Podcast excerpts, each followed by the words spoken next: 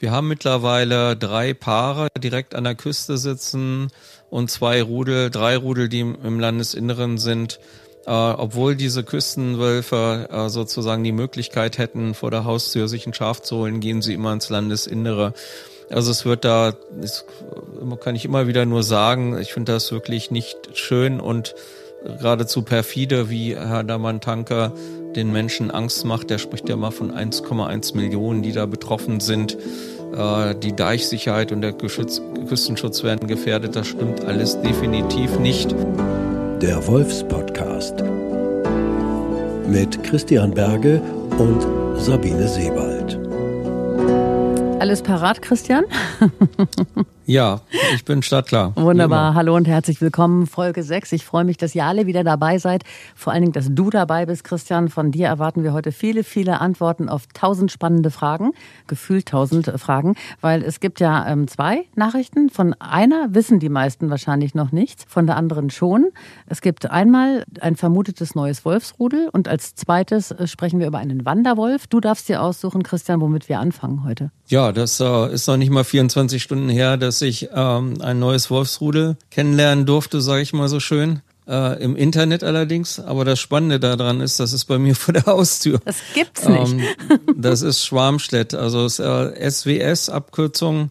Schwarmstedt drei Welpen sogar, also voll, voll stark. Kommt total überraschend, also weil ja nicht nur ich, sondern auch Bekannte von mir und so weiter hier durchaus ab und zu in den Wäldern rundum spazieren gehen das, die anderen Rudel sind halt eben so acht oder äh, zehn Kilometer entfernt oder auch zwanzig. Aber so direkt mit dem Samtgemeindenamen Schwarmstedt, das war einfach der Hammer gestern Abend, als ich das erfahren habe.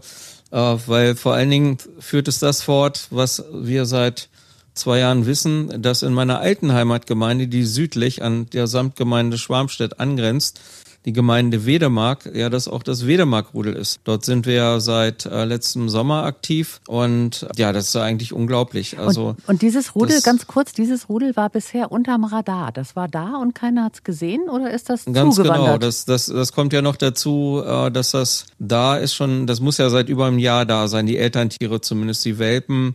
Die drei sind ja Ende April, Anfang Mai 23 geboren. Aber das macht es natürlich noch spannender. Und wenn Leute kommen und sagen, die Wölfe haben ihre Scheu verloren, ja, bitteschön. Also äh, wenn man mal so auf Google Earth guckt, bei uns, äh, ja, der Hauptort Schwarmstedt ist jetzt so viereinhalb Kilometer von mir entfernt.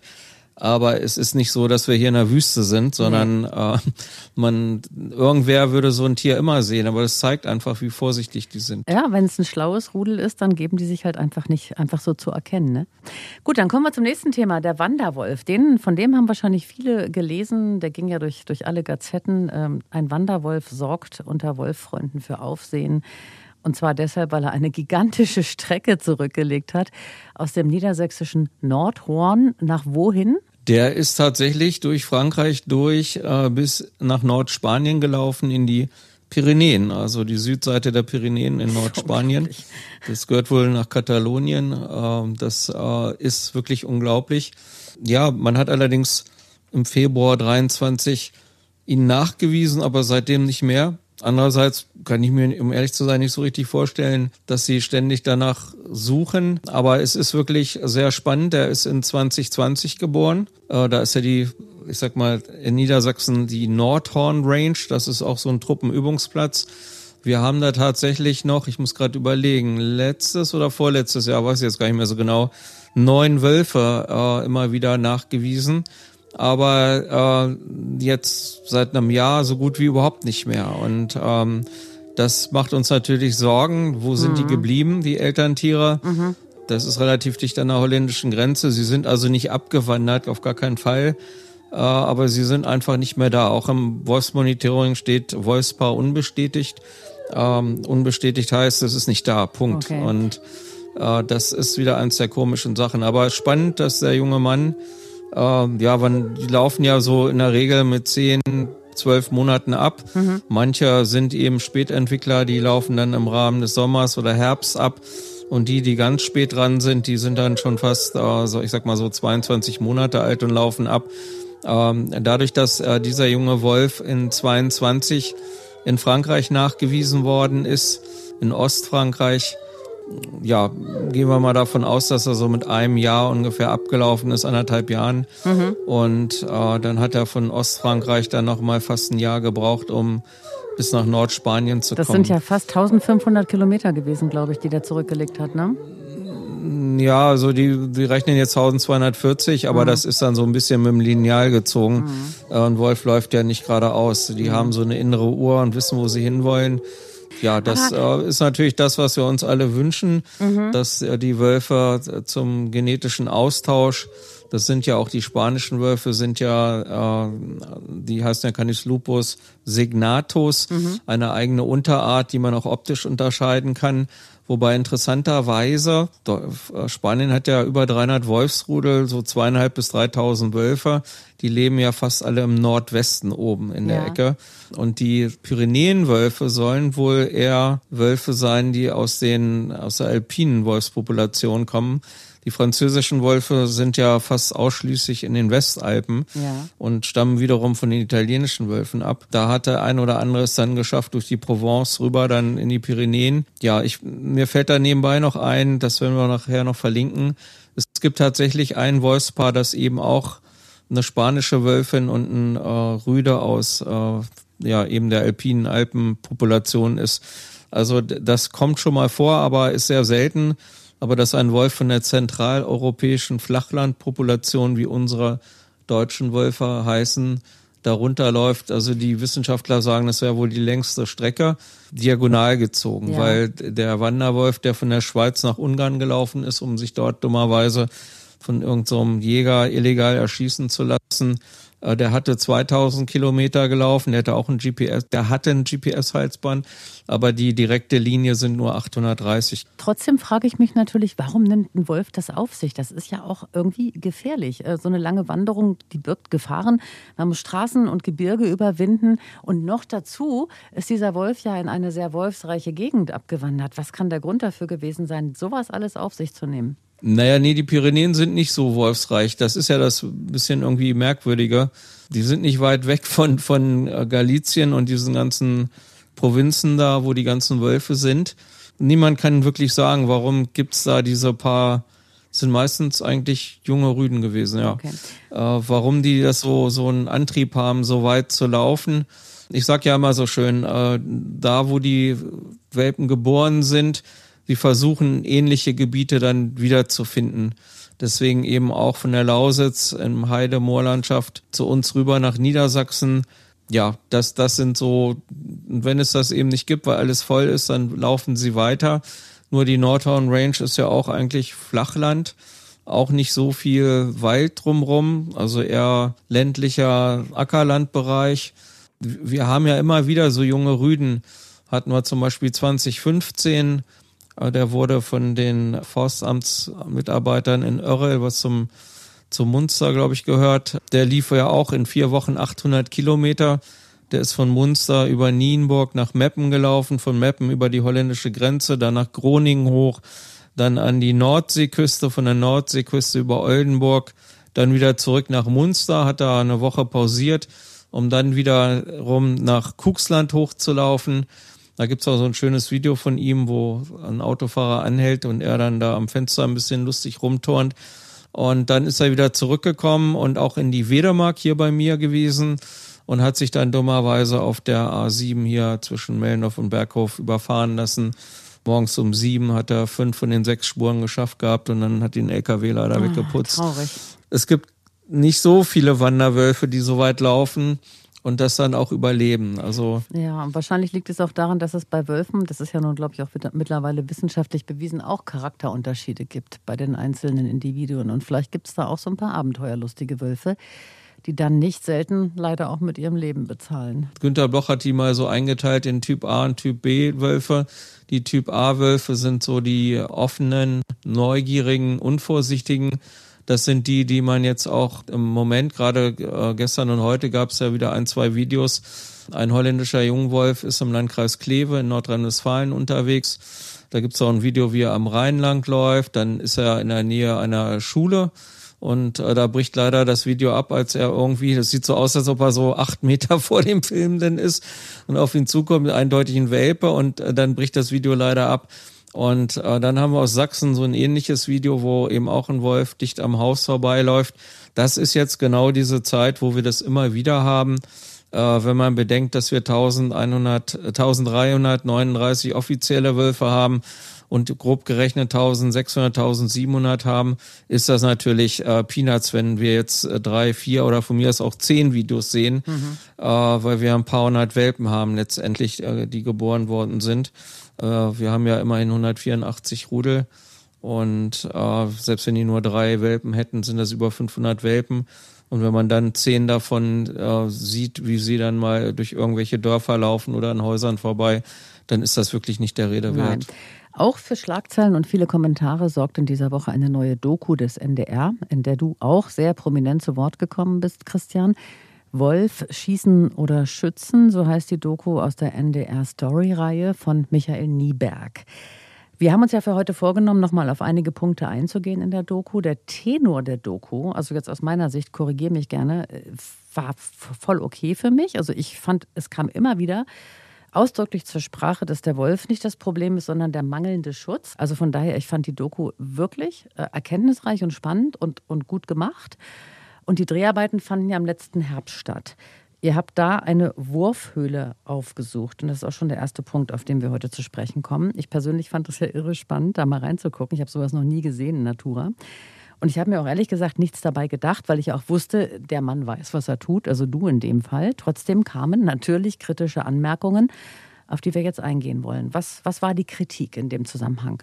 Ja, also ich bin auch zufrieden mit der Doku. Man muss ja immer die ganzen Parteien berücksichtigen. Äh, der Tenor ist ganz klar. Zu Beginn wird gesagt, äh, vor Wölfen habe ich keine Angst, aber unter Umständen von der Wildschweinrotte. Und die Doku endet damit, dass das Verwaltungsgericht Hannover zitiert wird, dass er die Abschlussgenehmigung für den Burgdorfer Rüden Snowy als rechtswidrig erklärt hat. Und ich finde schon, dass damit ziemlich deutlich vorgegeben ist, äh, schützen und nicht schießen. Es ist sehr gut und ausgewogen gewesen, dass alle Protagonisten zu Worte kommen. Zwei Punkte hätten vielleicht deutlicher gemacht werden müssen, dass Wölfe überwiegend nur unterdurchgehen.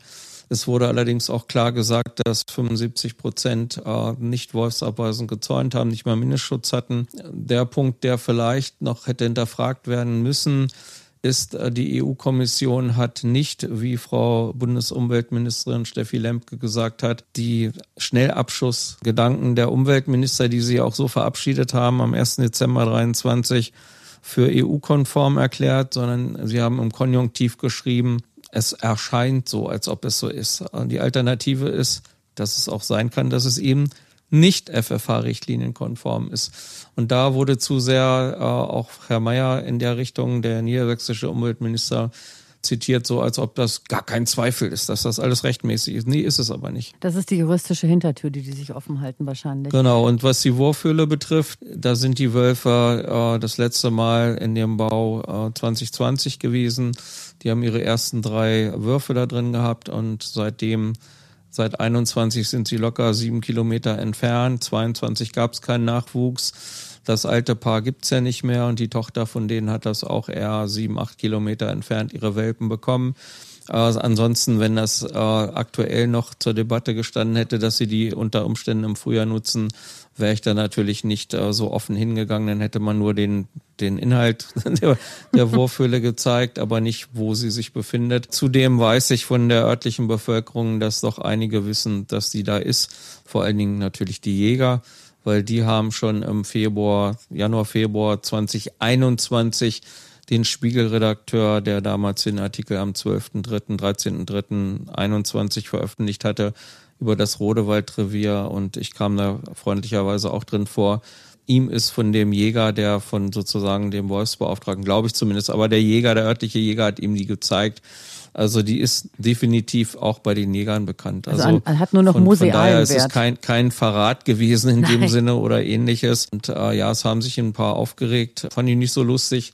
Vor allen Dingen, weil es Leute waren, die ganze Busse auf die Wolfspuren setzen und damit ihr Geld verdienen. Ich habe die auch gebeten, wenn noch mal sowas ist, bitte kontaktet mich, fragt nach. Ähm, sie haben auch ihre Post gelöscht, die dahingehend in diese Richtung gingen, weil sie gemerkt haben, dass sie übers Ziel hinausgeschossen Absolut. sind. Weil ich bin nämlich äh, wirklich äh, der Letzte, der irgendwelche Wölfe verrät. Wenn ich immer sehe, was für Leute äh, so Videos von den Wölfen bringen, das würde ich mich gar nicht trauen. Also in Niedersachsen ist es ja momentan so, oder zumindest hat man den Eindruck, dass sich die ähm, Nachrichten über Übergriffe und Risse fast schon überschlagen. Stade ist da so ein Hotspot und da gerät jetzt die Politik auch ordentlich unter Druck. Das wurde in der Doku jetzt auch klar. Jäger, Landwirte und Schafhalter, die wollen Zusagen für eine Bestandsregulierung der Wölfe. Und in diesem Zusammenhang kam der Präsident des Deutschen Jagdverbands, Daman Tanke, zu Wort in der Doku. Und der spricht offen aus, was er will, nämlich am liebsten gar keine Wölfe, vor dem Hintergrund, dass es in Stade, wie er sagt, zu Rissen von Deichschafen gekommen sei. Das hat mich jetzt ein bisschen gewundert. Und da kamen auch zwei, drei Fragen an die Redaktion dieses Podcasts, weil wir hatten ja in der letzten Folge besprochen, dass, dass Deichschafe ja bisher noch gar nicht gerissen wurden. Oder habe ich das falsch verstanden? Genau, 2017 gab es mal zwei Übergriffe am Deich von einem abwandernden Jungwolf des Kuchsandrudels. Der ist aber im Emsland dann zwei Wochen später illegal getötet worden. Wir haben mittlerweile drei Paare direkt an der Küste sitzen und zwei Rudel, drei Rudel, die im Landesinneren sind. Äh, obwohl diese Küstenwölfe äh, sozusagen die Möglichkeit hätten, vor der Haustür sich ein Schaf zu holen, gehen sie immer ins Landesinnere.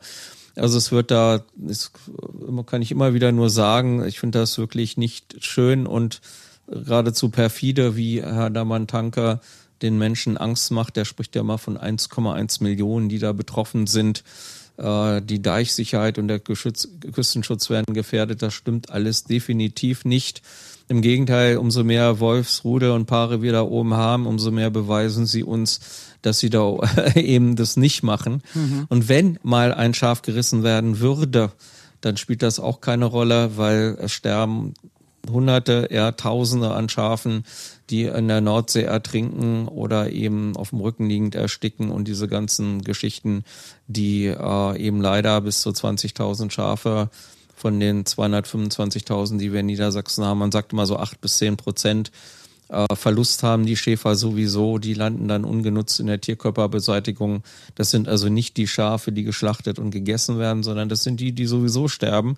Und wenn man dann äh, sieht, dass die Niedersachsenwölfer um die, ja, 900, sage ich jetzt mal, Schafe gerissen haben, im Jahr, die davon dann wieder 90 Prozent nicht mal Mindestschutz hatten und die restlichen 10 Prozent hatten äh, Mindestschutz, der aber nicht wolfsabweisend ist, dann frage ich mich immer, worüber reden wir eigentlich? Das ist reine äh, Politikmacherei. Ich habe manchmal das Gefühl, die wollen einfach nur von anderen Dingen ablenken, die Politiker und ein Herr Damantanke hatte schon immer das Ziel, dass äh, die Leute, äh, seine Jäger legal in Deutschland Wölfe jagen können sollen. Und deswegen spricht er ja mal von Bestandsregulierung und wolfsfreie Zonen sind, äh, das kann man nicht oft genug sagen, sind verboten. Das hat der Europäische Gerichtshof am 11.06.2020 entschieden. Auch das ist alles rechtskräftig entschieden. Trotzdem holen sie diese Kamellen immer wieder raus. Das lese ich nahezu täglich. Und deswegen können wir es auch jederzeit guten Gewissens wiederholen, dass das eben, können sich alle abschminken. Der Umweltminister, der niedersächsische Umweltminister Mayer gerät aber trotzdem jetzt richtig unter Druck und muss liefern oder sollte zumindest liefern. Christian, was hat denn die Landesregierung Stand heute überhaupt in der Hand, um das Problem einigermaßen in den Griff zu kriegen? Naja, letztendlich ist der Wolf ein streng geschütztes Tier und ähm, die müssen halt deutlicher machen, dass die Leute ihre Tiere Wolfsabweisen zäunen müssen. Das ist das Problem. Das machen sie nicht. Sie sitzen so zwischen den Stühlen, äh, versuchen zu jedem nett zu sein. Das bringt aber nichts. Aber es gibt doch die Tierschutzleitlinie für Schafe. Da steht das doch unmissverständlich drin. In Niedersachsen ist ja eine äh, Koalition aus SPD und Grüne. Und das Umweltministerium wird von Christian Mayer geführt und das Landwirtschaftsministerium von Miriam Staute. Und die haben beide am 20. September 2023, also noch nicht mal ein halbes Jahr her, eine Tierschutzleitlinie für Schafe in Niedersachsen rausgegeben. Äh, die ist so mehr oder minder fast untergegangen, wurde auch gar nicht groß erwähnt und protegiert. Warum ist das so? Weil dort auf Seite 38 unter Ziffer 9.4, 9.41 und am Ende äh, dieses äh, auf Seite 42 nochmal ein fetter, schwarz abgesetzter Kasten ist, wo drin steht, ich vereinfache das, Schafhalter müssen ihre Tiere gegen äh, Beutegreifer schützen. Und es geht genau bei dieser Seite, bei diesen Seiten 38 bis 42 um den Wolf. Also da kann man auch nicht mehr drum rumreden. Es geht um Fuchs oder Marderhund oder was auch immer. Also es ist eine Passage, die wirklich ausschließlich um den Wolf geht. Und da werden auch die Höhen genannt. 120 Zentimeter bis 140 sollte man zäunen. Und wir wissen, Mindestschutz in der Richtlinie Wolf steht 90 Zentimeter. Wer das eingehalten hat, bekommt seinen Schaden ersetzt. Aber wir wissen aber auch schon seit ganz vielen Jahren, über zehn Jahren, dass im BFN-Skript 530, das ist von 2019, aber diese Entwicklung, äh, man kann das schon 2014 auf der Wolf-Sachsen-Seite nachlesen, heißt mindestens 120 besser höher. Also jetzt kann sich niemand mehr rausreden, weil viele immer sagen, ja, aber wir haben noch so gezäunt, wie es da drin steht. Warum aus der Richtlinie Wolf nicht gleich 120 reingeschrieben wird und nur 90 steht, hat rein monetäre Gründe. Es ist mir auch ganz klar mal gesagt worden, ja, ähm, wir müssen auch mal ans Geld denken. Ähm, aber dass dadurch erhebliche Missverständnisse entstehen und entstanden sind, das ist den Politikern egal. Ich habe auch die Umweltminister alle nochmal gebeten, bevor sich da am 30. November und 1.12. in Münster, Westfalen getroffen hatten, dass sie sich darauf verständigen sollen, dass sie mindestens 120 als Schutz vorgeben müssen. Es wird dann immer von den empfohlenen Grundschutz gesprochen. Mindestschutz sind 90, das wird auch gerne Grundschutz genannt. Äh, und der empfohlene Grundschutz sind die 120.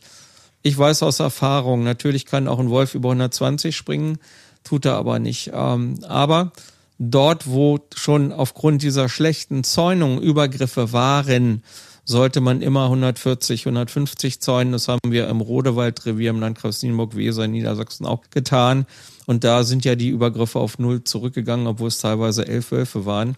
Also es funktioniert, nur es muss eben richtig umgesetzt werden. Und jetzt ist eben die Frage, gucken die Amtsveterinäre genau hin und zählen sie die Leute an, fordern sie auf da Wolfsabweisen zu zäunen? Und vor allen Dingen, was machen Sie, wenn die Leute die Schulter zucken und sagen, mache ich nicht? Das, ist, das wäre dann, ja dann ein Verstoß gegen Tierschutzgesetze, richtig? Ja, ganz genau. Und, und man muss dann einfach diese ganzen Regelungen, die es jetzt gibt, bezogen auf den Tierschutz so sehen, dass dann werden auch Bußgeldbescheide fällig, die manche Veterinäre auch jetzt schon verteilt haben äh, sich damit natürlich nicht beliebt gemacht haben. Aber wir haben dazu sogar eine Gerichtsentscheidung des Oberverwaltungsgericht Lüneburg vom, ich glaube, das war 18. Januar 2018 die damals äh, allerdings noch ohne diese ganzen Regelungen gesagt haben, okay, wenn kein Wolf in der Nähe ist, brauchst du auch nicht Wolfsabweisen zäunen, aber wenn der begründete Verdacht besteht, weil du ein Rudel im Wald hast und die haben bei deinem Nachbarn gerissen, musst auch du zäunen. Und das ist jetzt nochmal durch diese äh, Tierschutzleitlinie für die Schafe konkretisiert worden, weil da steht klar drin, die müssen. Das und ist nicht mehr, die können sich es nicht mehr aussuchen, sie müssen. Und es steht vor allen Dingen auch ganz genau explizit drin, wie zu zäunen ist. Es dürfen keine Lücken zum Boden vorhanden sein.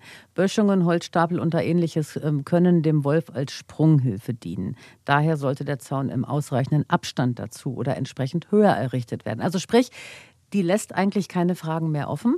Ich kann sie nur jedem Ganz genau, das ist ja das, wo viele genau. immer gesagt haben, äh, ja, ich weiß ja nicht wie genau. und so. Das, das steht muss man sich teilweise drin. heute noch anhören, da fässt man sich wirklich an Ich habe es jetzt mit eigenen Augen gesehen, du hast mir die geschickt und wir verlinken die auch. Es ist wirklich so, dass alles explizit drin steht. Also wenn ich jetzt Schafhalterin wäre, wüsste ich, was zu tun ist. Und vor allen Dingen, das finde ich so interessant, das habe ich dir auch im Vorgespräch gesagt, klar, es geht um den Wolf, aber es ist auch immer wieder die Rede davon, es gibt noch mehr Beutegreifer in Deutschland. Es gibt den Bär, es gibt den Luchs, es gibt den Goldschakal und, nicht zu vergessen, es gibt unsere Haushunde.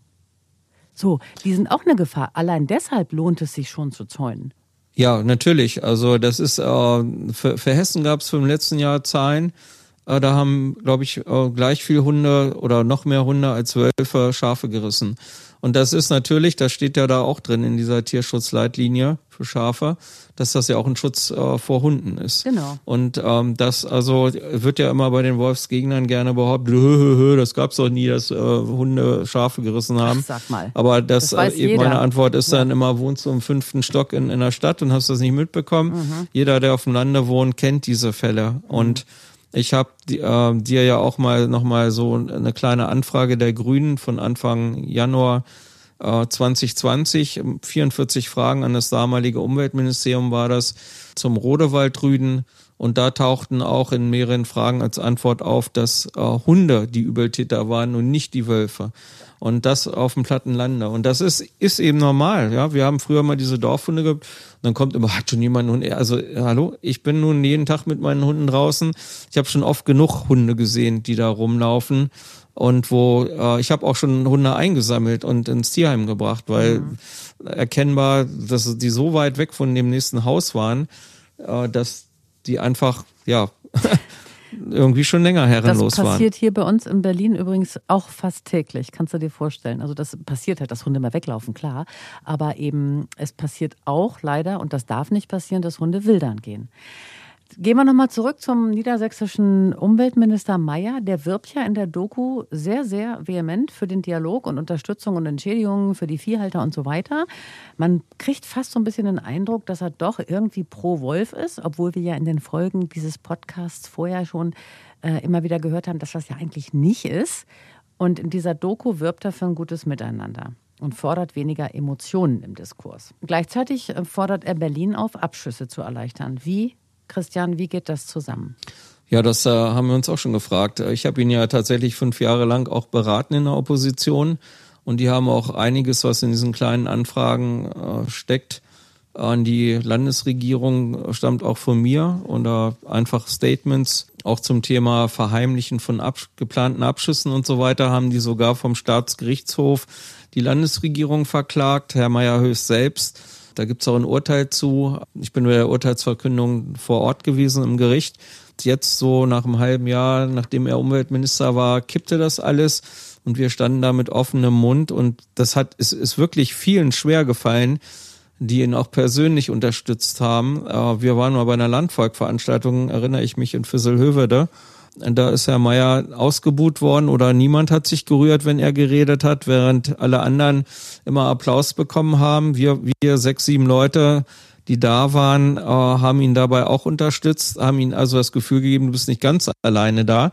Umso mehr fühlen wir uns natürlich vor den Kopf gestoßen, dass all das, was er mal in fünf Jahren Opposition propagiert hat, auf einmal nicht mehr da ist. Er versucht das jetzt so, sich gut zu verkaufen, sage ich einfach mal so. Aber de facto ist er die treibende Kraft, auch für die Schnellabschussgeschichten. Er nimmt das ja auch für sich in Anspruch, dass Frau Lemke das losgelassen hat, weil er sie dahingehend beraten hat äh, weil sie ja auch dieses äh, differenzierte Wolfsmanagement machen wollen, also Regionen wolfsfrei halten wollen. Und wenn man auf so öffentlichen Podiumsdiskussionen ist, da war ich vor drei Wochen, wo er auch war, dann lässt er die Dinge auch immer wieder voll los. Ja, wir, wir werden, wir sind, Niedersachsen sind die Ersten, die Wölfe schießen. Äh, wir erarbeiten gerade eine Verordnung, die soll im Sommer dann rauskommen, aber äh, im Kuxland oben und auch hier beim Wedermarkrudel, da wollen wir dann auch schon mal probehalber diese Schnellabschussgeschichten durchziehen.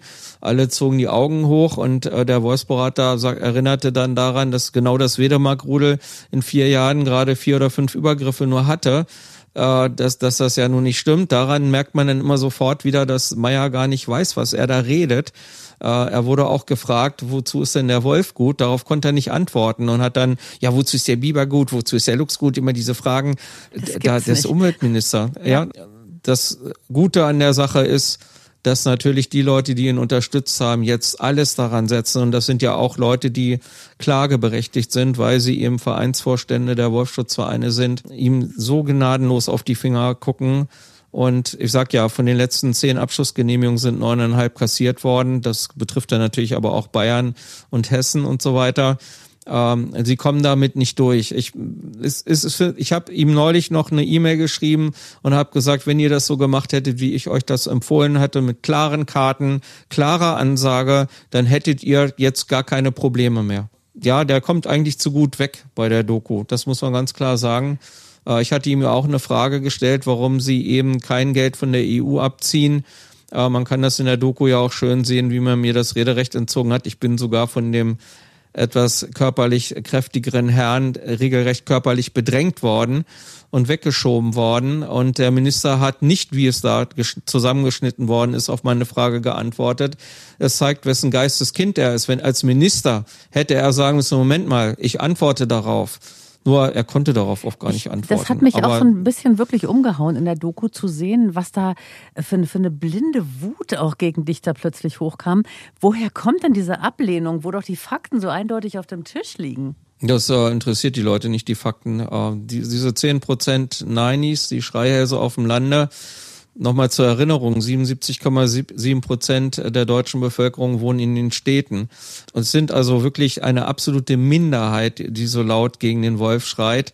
Aber ich persönlich bin auf dem Lande unterwegs gewesen, habe die Leute befragt und selbst in den Hochphasen der Übergriffe im Rodewaldrevier haben die mindestens 50 Prozent gesagt, nö, wir haben nichts gegen den Wolf. Ich jogge hier, meine Tochter geht mit unserem Hund und wir haben noch nie Wölfe gesehen. Äh, es gibt ja nun auch diese Umfragen, das ist ja auch genau. immer ganz spannend, die taucht ja auch da drin auf. Wir haben einmal von 2021 vom Landvolk Niedersachsen eine Umfrage, wo 67 Prozent ganz klar sagen, wir haben nichts gegen den Wolf. Und man muss betonen, dass sie explizit nur Leute vom Lande befragt mhm. haben. Das ist das eine. Die andere Umfrage ist brandneu, die ist am 30.11.23 veröffentlicht worden.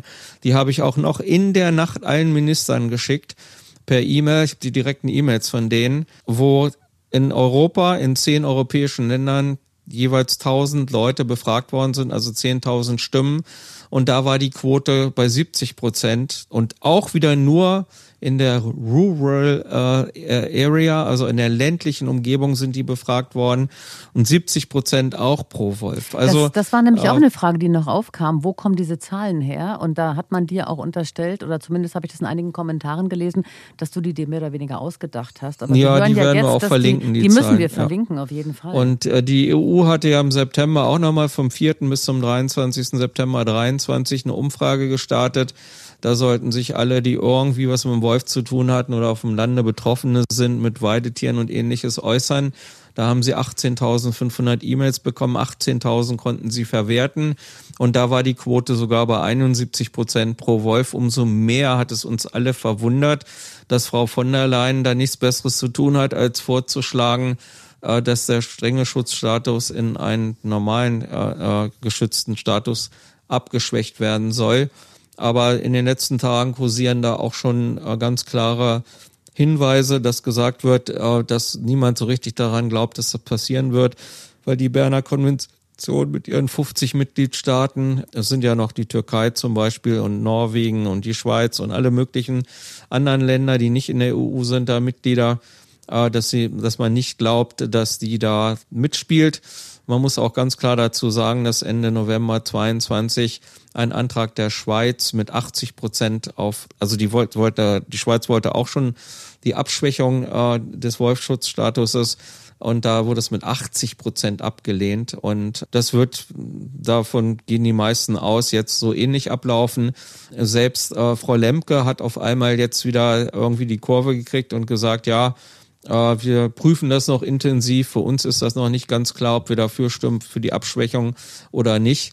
Äh, verwundert so ein bisschen, weil sie ja jetzt eher aufs Schießen aus war. Aber wir werden das erst wissen, wenn sie ja, die Entscheidung in den nächsten Wochen von wir sich Wir bleiben gibt. da dran und es bleibt auch spannend. Ich glaube, das kann man jetzt schon so sagen. Sag mal, ihr seid ja in dem Film während der Dreharbeiten, bist du mit, mit dem Team ja im Wald von, von Wolfsgegnern festgesetzt worden. Wie kam das denn? Haben die da auf euch gewartet oder war das purer Zufall? Äh, das war eher Zufall. Das Problem ist, das ist eben eine Sackgasse. Also mit dem Geländewagen, mit dem Jeep würde man, hätte man da weiterfahren können, aber wir mit unseren PKWs nicht. Und wir wollten weiter und äh, wieder los, weil äh, derjenige, der die Doku gemacht hat, wollte noch einen Landkreis Stade. Der hatte dann einen weiteren Termin und da kam dann der ja, ich weiß nicht, ob er Hobby oder Nebenerwerb, also ich denke eher Hobby, weil das sind so 50, 60 Schafe, die er hat und zwei Mini-Shetties und ein paar Ziegen sind auch dabei. Äh, ja, der kam und hat mich dann wohl erkannt, weiß ich nicht genau, vermute ich aber und hat dann seinen VW-Bus mit Anhänger quer auf den Weg gestellt Unfassbar. und dann behauptet, sein Auto würde nicht mehr anspringen. Da ist der äh, ja, Filmemacher dann mit der Kamera nein schon auf ihn zu äh, der wollte ihm dann die Kamera aus der Hand reißen. Dieser äh, Herr Markus M. Punkt aus Sonnenborstel, Landkreis Nienburg, äh, ist wegen mir auch schon äh, verurteilt worden, weil er auf einer Radioveranstaltung vom NDR am 2. Juli 19, 2019 als ich gesprochen habe, aufhängen, aufhängen, das aufhängen geschrien hatte. Das war der? Das war, das war der, genau der war das. Und Ach, ähm, er hat Güte. auch, der ist verurteilt worden, deswegen aber er hat auch meine vier Reifen zerstochen gehabt am 30.10.19. Nur ich habe das im ersten Moment nicht äh, äh, eins und eins ist zwei zusammenzählen können. Es kam mir erst drei Tage später, weil als die Polizei da war, fuhr er nämlich noch an uns vorbei, weil mein Auto in der Nähe seiner Schafe standen und er grinste noch so wissend drüber. Da hätte man, hätte ich schneller geschaltet. Mhm. Dann hätte man ihn anhalten können, weil die hatten schon ausgemessen, das Messer musste drei Zentimeter und so weiter äh, von der Stichbreite haben und ähnlichem. Dann hätte man das Messer mit Sicherheit bei ihm in seinem VW-Bus oder am Körper gefunden. Ganz, ganz, Aber ganz ich, ich bin, ich, ich sehe das sportlich und danach ging es eigentlich und auch an, an, bei diesem Übergriff von ihm dann wurde gleich mit dem Justiziar vom NDR telefoniert und der sagte gleich, dass es ein erheblicher Eingriff ins, in die Pressefreiheit und ähm, also wir hatten dann quasi alle Möglichkeiten. Aber mir ist dann gelungen, den, den Markus M. Punkt, äh, zu beruhigen und ihn runterzureden. Und äh, ich habe ihm dann auch noch angeboten, es hat das örtliche Rudel hat da keine Übergriffe begangen, aber ein belgischer Wanderwolf Ende Juni. Und das wusste er noch nicht, dass man weiß, welcher Wolf das war und dass ihm jetzt auch endlich dann was zustand. Er hatte nämlich Mindestschutz, hatte er gezäunt gehabt. Aber ja, so konnte ich ihn ein bisschen beruhigen und das war auch ganz gut so. Mir ist ja auch nicht wirklich dran gelegen, mich mit irgendwelchen Leuten zu zoffen ich gebe die Hoffnung nicht auf, dass die Leute endlich mal die Gelder auch abziehen und damit Wolfsabweisen zäunen oder dass sie sich organisieren und äh, eben den Umweltminister Mayer auffordern, die ganzen vielen Millionen, äh, die äh, Brüssel bereit liegen hat, für den Herdenschutz abzuholen, ähnlich wie Frankreich ja von 2023 bis 2027 175 Millionen Euro abholt, sprich 35 Millionen Euro pro Jahr die haben weniger Wölfe als wir.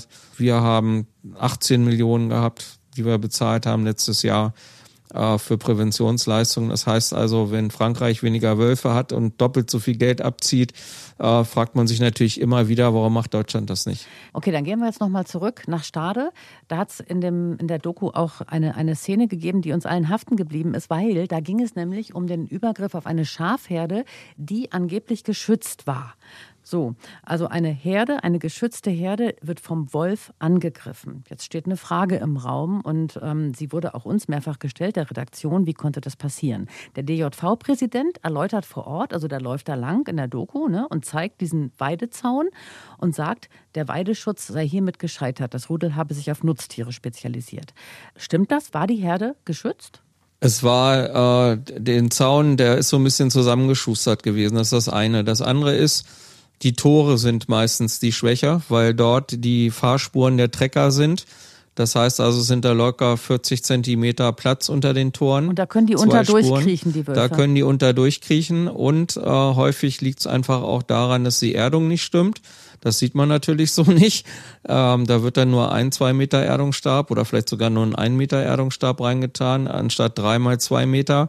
Äh, das sind in 85 Prozent der Fälle äh, ist das das Hauptproblem. Dann ist zwar vorne, da wo die Batterie ist, ist, ist tatsächlich 8000 Volt drauf, aber auf der Rückseite ist gar nichts mehr. Mhm. Und äh, das sind so Punkte. Und bei diesen konkreten Fällen äh, konnte man auch anhand der Fotos und äh, Videoaufnahmen sehen, dass da beim Aufbau mit dem Strom äh, schon äh, das nicht vernünftig gemacht worden ist. Also, also das heißt, die Schafherde war de facto nicht ordnungsgemäß geschützt. Ganz genau, die sind auch dementsprechend als beeinträchtigt bei Mindestschutz eingetragen. Aha. Und damit äh, gilt das als nicht geschützt und damit gibt es dann auch kein Geld. Also das wird auch so geführt. Das wird geführt als ein Übergriff auf eine nicht korrekt geschützte Schafherde. Ganz genau. Das wollte ich ja. jetzt noch mal ganz kurz hören, weil das klang ganz anders äh, ähm, aus dem Munde des DJV-Präsidenten. Ja, das ist äh, immer so ein bisschen äh, ja, zu bemängeln, dass da nicht genau geguckt wird weil wir das bei ihm ja leider, äh, er behauptet ja auch immer, da werden ständig äh, Schafe auf dem Deich gerissen, was ja eben nicht stimmt. Wir gehen nochmal zurück zum Umweltminister Mayer, der in der Doku das Lemke-Modell als rechtssicher und zielgenau lobt, weil die Wölfe laut wissenschaftlichen Studien immer wieder zu ihren Rüssen zurückkehren. Deswegen kann man mit diesen Schnellabschussgenehmigungen immer genau den richtigen Wolf treffen, wenn da mal äh, Vieh gerissen wurde. Klingt für mich nicht schlüssig. Wir haben hier in diesem Podcast bisher von dir anderes gelernt. Ja, ähm, diese Untersuchung ist ja auch 14 Jahre alt, von 2010 veröffentlicht und die und eigentlichen Untersuchungen waren sogar 2007, 2008. Da wird gesagt, zwischen drei und fünf Wochen kommen die zurück. Aber Schweden, es ist in Schweden untersucht worden und Deutschland sind überhaupt nicht vergleichbar, weil wir in Deutschland viel, viel mehr Wild haben als sie in Schweden und die Wölfe gar nicht darauf angewiesen sind, zu irgendeinem Riss zurückzukommen, um da weiter zu fressen, weil das ist mein Lieblingssatz. Der Wolf geht aus der Haustür und guckt links, ob er das Wildschwein nimmt oder rechts das Reh. Und deswegen wird es von daher schon nicht funktionieren. Und das wird auch in der Umsetzung scheitern, weil man braucht dann ja Jäger, die da 24 Stunden die ganze Zeit ansitzen. Das äh, wird bei den Hobbyjägern nicht passieren. Es wird zwar auch nebulös gesagt, dass das ja nicht unbedingt die Jäger von vor Ort sein müssen, aber wir wissen natürlich aus der Praxis, dass die Jäger vor Ort gerne mal, äh, die meisten zumindest gerne mal einen Wolf legal schießen wollen. Äh, außerdem mögen Jäger es überhaupt nicht gerne, wenn in ihrem Jagdrevier fremde Leute mit einer Waffe rumrennen. Aber warum will man die Identität der, der Schützen zu ihrem eigenen Schutz nicht veröffentlichen? Das wurde ja so verlautbart. Warum, warum ist das denn überhaupt erforderlich? Liegt das daran, dass die Rechtssicherheit einfach nicht gegeben ist, dass man die deswegen schützen muss, damit sie eben halt vor Strafverfolgung geschützt werden? Oder ist da tatsächlich Angst vor Wolfsbefürwortern, die da eine Rolle spielt? Das wird wohl beides sein. Ähm, es wird ja mal gerne erzählt, dass Wolfschützer auf Hochsitze schießen und ähnliche Geschichten. Das ist natürlich, äh, gibt es keinen einzigen Fall, wo irgend sowas belegt ist. Das ist ja eher andersrum. Das kommt ja in der Doku auch zum Vorschein und ich habe es ja auch schon erwähnt, dass mir die Reifen zerstachen worden sind, mhm. dass ich bedroht worden bin. Und man sieht es ja sogar bei dieser Veranstaltung der Walzroder Zeitung. Man muss das Kind auch mal beim Namen nennen äh, dass, dass sowas in Deutschland passieren kann, dass ich nicht mal aussprechen darf, sondern körperlich bedrängt werde. Und genau diese Aktionen habe ich im Wald erlebt, habe ich in Restaurants erlebt, habe ich vor dem Landtag erlebt. Ich habe aber noch nie erlebt, dass irgendwelche Wolfschützer irgendwelche Jäger bedrängen. Das stimmt einfach alles nicht. Das ist das eine. Das wird äh, herbeigeredet. Das ist aus äh, damals mal im Umweltministerium von Herrn Olaf Lies, SPD in der Legislatur von 2017 bis 2022 entstanden. Da haben findige Köpfe sich das ausgedacht, äh, um die Leute eben gegen uns aufzubringen. Äh, das hat, glaube ich, aber auch Herr Damantanke vorher schon, aber ich bin mir da nicht ganz sicher. Auf alle Fälle ist das seitdem so ein bisschen Tenor. Und dann ist natürlich auch immer wieder ganz klar, dass nicht sicher ist, ob sie dann eben illegalen Wolf töten oder wie auch immer. Als Jurist muss ich natürlich sagen, dass sie immer gerne gesagt wird, im guten Glauben, wenn die Verwaltungsbehörde da eine Abschlussgenehmigung erteilt hat, ja, aber die wird ja hinterher vom Gericht kassiert. Und normalerweise da, wo ich es mitbekomme, schreibe ich die Jägerschaften auch immer wieder an und weise darauf hin, dass das rechtswidrig ist. Und die Gerichte bestätigen ja meine Ansicht. Ja, das heißt also, sie gehen schon nicht mit klarem Gewissen dahin, weil sie es ja von mir auch gesagt bekommen haben. Und äh, da kann niemand hinterher sagen, ja, habe ich nicht gewusst. Nee. Doch, habt ihr gewusst, mhm. weil wir es euch immer wieder erklärt haben. Und das ist äh, auch eine politische Geschichte, äh, wo ich mir wünschen würde, dass die Staatsanwaltschaft noch sauberer arbeitet ähm, und das nicht einfach so hinnimmt. Aber Staatsanwaltschaft ist anders als ein Richter. Ein Richter ist unabhängig. Äh, Staatsanwälte sind weisungsgebunden. Der Justizminister kann direkt darauf Einfluss nehmen. Und das tun die im Zweifel auch. Tja, Christian, dann denke ich, haben wir alles gesagt zu dieser wunderbaren NDR-Doku, die übrigens ein großer Genuss war zu sehen. Sie ist natürlich jederzeit auch noch äh, abrufbar in der ARD-Mediathek. Ähm, ja, also und bei YouTube auch. Und bei YouTube ja. und überall, mhm. genau. Also ich kann nicht nur jedem empfehlen, das ist wirklich ein Meilenstein. Ja, die verlinken wir ja auch dann noch. Genau, die verlinken wir sowieso. Wie immer gibt es natürlich äh, die Links zu allen Themen, die wir besprochen haben, auch in den Shownotes. Und äh, wenn ihr Meinungen oder Anmerkungen habt, dann schreibt uns an info@derwolfspodcast.de. Wir freuen uns immer über Nachrichten. Und wir freuen uns jetzt schon, glaube ich, da spreche ich auch für dich, auf Folge 7 die findet dann in der nächsten Woche statt. Und bis dahin wünsche ich allen eine gute Zeit und ähm, hoffentlich kommen wir alle mal in den Genuss, in diesen Zeiten, wo die Welpen sich auf den Weg machen, mal einem Wolf zu begegnen. Ich wünsche mir das ja immer noch ganz doll. Ja, ich freue mich auch schon auf unsere nächste Folge. Ja, im Moment sind die Wölfe ja relativ sichtbar, die jungen Tiere, die eben noch unerfahren sind dann äh, und das überhaupt nicht einschätzen können äh, sind. Der ein oder andere ist zu sehen. Mir reicht es, wenn ich das auf so einem Video sehe. Und ich kann immer wieder nur an unsere Folge drei erinnern, wo wir über Wolfsbegegnungen gesprochen haben. Äh, von daher denke ich, einfach gelassen sein, sich freuen. Handy zücken ist schon mal eine ganz gute Ansage, weil meistens sind das Tiere, die dann auch mal wieder auftauchen. Und von daher wünsche ich euch einen schönen Tag und bis demnächst. Ciao, ciao. Ciao. Der Wolfspodcast mit Christian Berge und Sabine Sebald.